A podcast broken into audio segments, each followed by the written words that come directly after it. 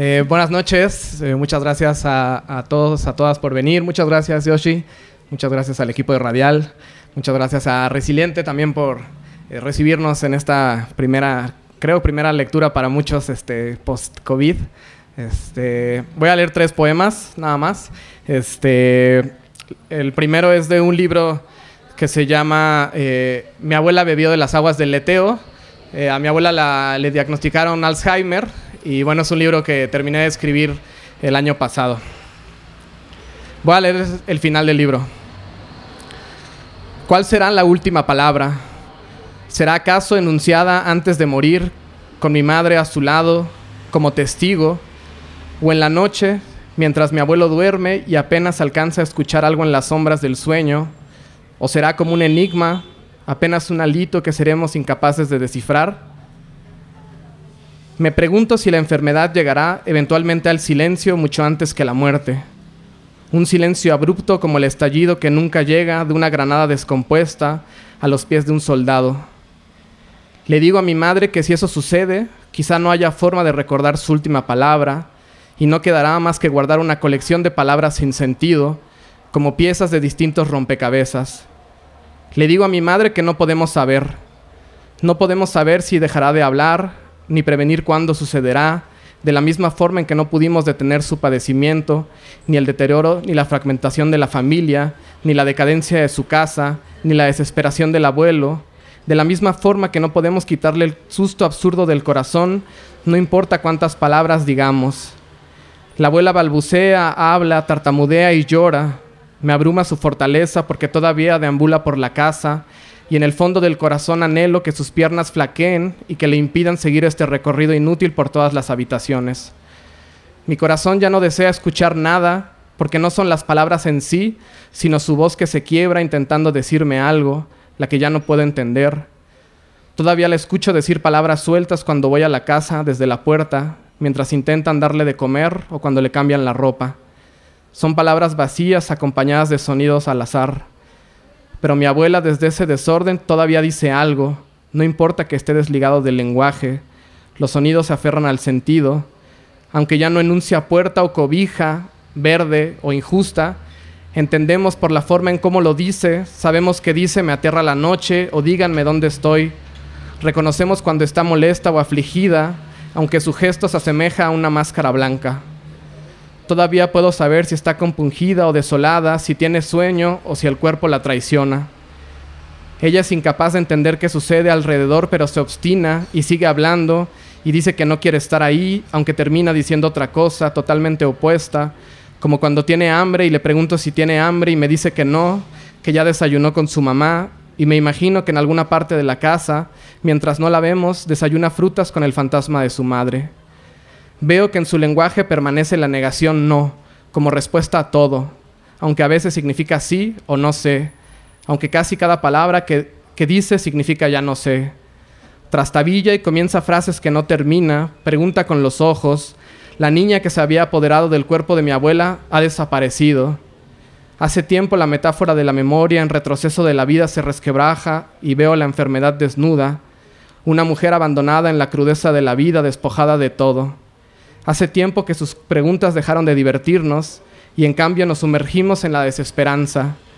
La veo y me avergüenzo y no sé por qué, me cuesta acercarme a ella, como si en el fondo creyera que va a contagiarme, como si en el fondo creyera que ella se lleva todos los recuerdos de mi infancia, que es injusta, y sin embargo me acerco contra mis deseos y le beso la frente, y veo en ella el reflejo de mi futuro, temo de mi vejez, temo perder la memoria, Temo que en el fondo todo sea una gran broma o la venganza de la naturaleza oculta en sus células, que nos está haciendo pagar por cada año que ella sufrió y por todos los hijos que tuvo y por todos los desvelos y las decepciones, todas las cosas que marcaron su cuerpo. Hay algo en sus ojos que me aterra. ¿Qué ve? Me pregunto, que está ahí frente a ella sin que yo pueda verlo. ¿Qué es que la mantiene con la quijada tensa y los puños cerrados? Qué fantasma recubre su casa, qué aparición se apodera de sus recuerdos, qué siente que ella debe marcharse, que la quiebra en un llanto que la perturba del silencio. ¿Será acaso justo decir que esa palabra, el último aliento de su lenguaje, será también su último recuerdo? Un brote, un chispazo apenas, Quisiera escuchar una palabra que me ampare y me absuelva, una mínima descripción de qué cosas ve cuando la memoria se desvanece, cómo es la región blanca y transparente que ella habita. No recuerdo cuál es mi nombre, me veo en el espejo y veo mi cuerpo. No sé dónde estoy ni a dónde debo ir, me quedo quietecita, tiemblo y lloro.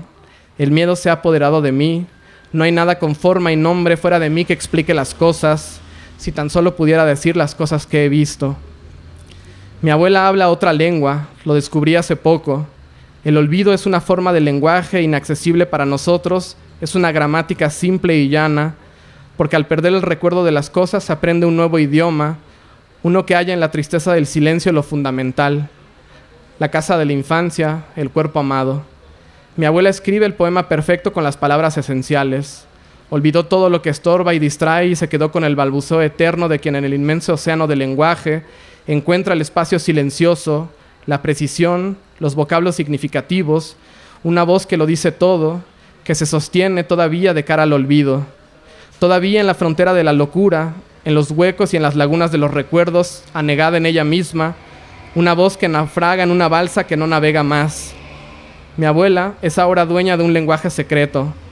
Ahora posee lo necesario para abrir la puerta de la muerte del otro lado del río. Ayer murió mi abuela, disminuida casi en los huesos, y me hizo creer en la beatitud, en la belleza que se aferra hasta más allá de la vida. Ella blanca, la sábana blanca y su cabello blanco, una presencia mínima, una niña muerta frente a la luz. Me paré frente a ella para despedirme y no podía dejar de esperar un gesto.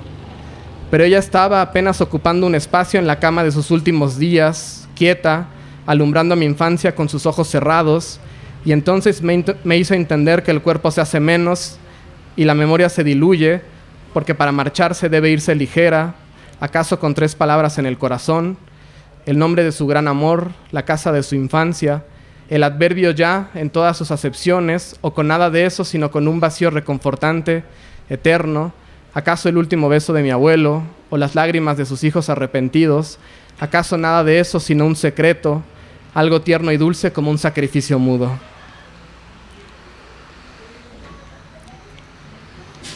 Eh, voy a leer dos poemas más breves de otro libro que se llama Muerte Tropical. Y es un personaje que regresa a Cuernavaca después de muchos años de ausencia. Este personaje creció en Cuernavaca y el primer poema es su primera noche, ¿no? En una casa en San Antón. La primera noche es como una puerta que se abre al silencio. Solo la quietud de las estrellas y la losa del piso fría como un lagarto. Los pasillos silenciosos que resguardan la barranca. Los automóviles se apagan y en la sombra lejana se escucha el eco de un perro atrapado en una azotea. Detrás de la hierba, el silencio de las plantas. Y en las albercas, el silencio del agua. También al borde de las ventanas, la araña, en su mutismo, teje y dibuja sobre las sombras de la flor de mayo, silencio de insecto que se arrastra en el mosaico de la cocina hacia las moronas de pan, silencio de los hornos y de los cielos. La tempestad enmudece del otro lado del mosquitero y las paredes son menos que silencio. La naturaleza con su silencio entra a la habitación y tengo la impresión de estar en la intemperie a la merced de lo innombrable. Y este último poema es este personaje eh, empieza a hacer un inventario de los locos del centro y él se empieza a volver también un poco loco. Y es un poema sobre eso, sobre la ciudad.